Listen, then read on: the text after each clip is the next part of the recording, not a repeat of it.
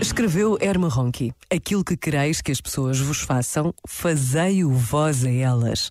Todos temos uma desesperada necessidade de ser abraçados, de ser perdoados, de pelo menos uma pessoa que nos abençoe, de uma casa onde nos sentirmos em casa, de contar com o manto de um amigo. Tenho necessidade de abrir os braços sem medo e sem medida.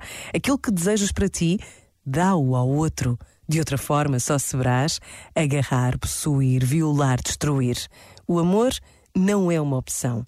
É necessário para viver e para o fazer juntos. Este momento está disponível em podcast no site e na app.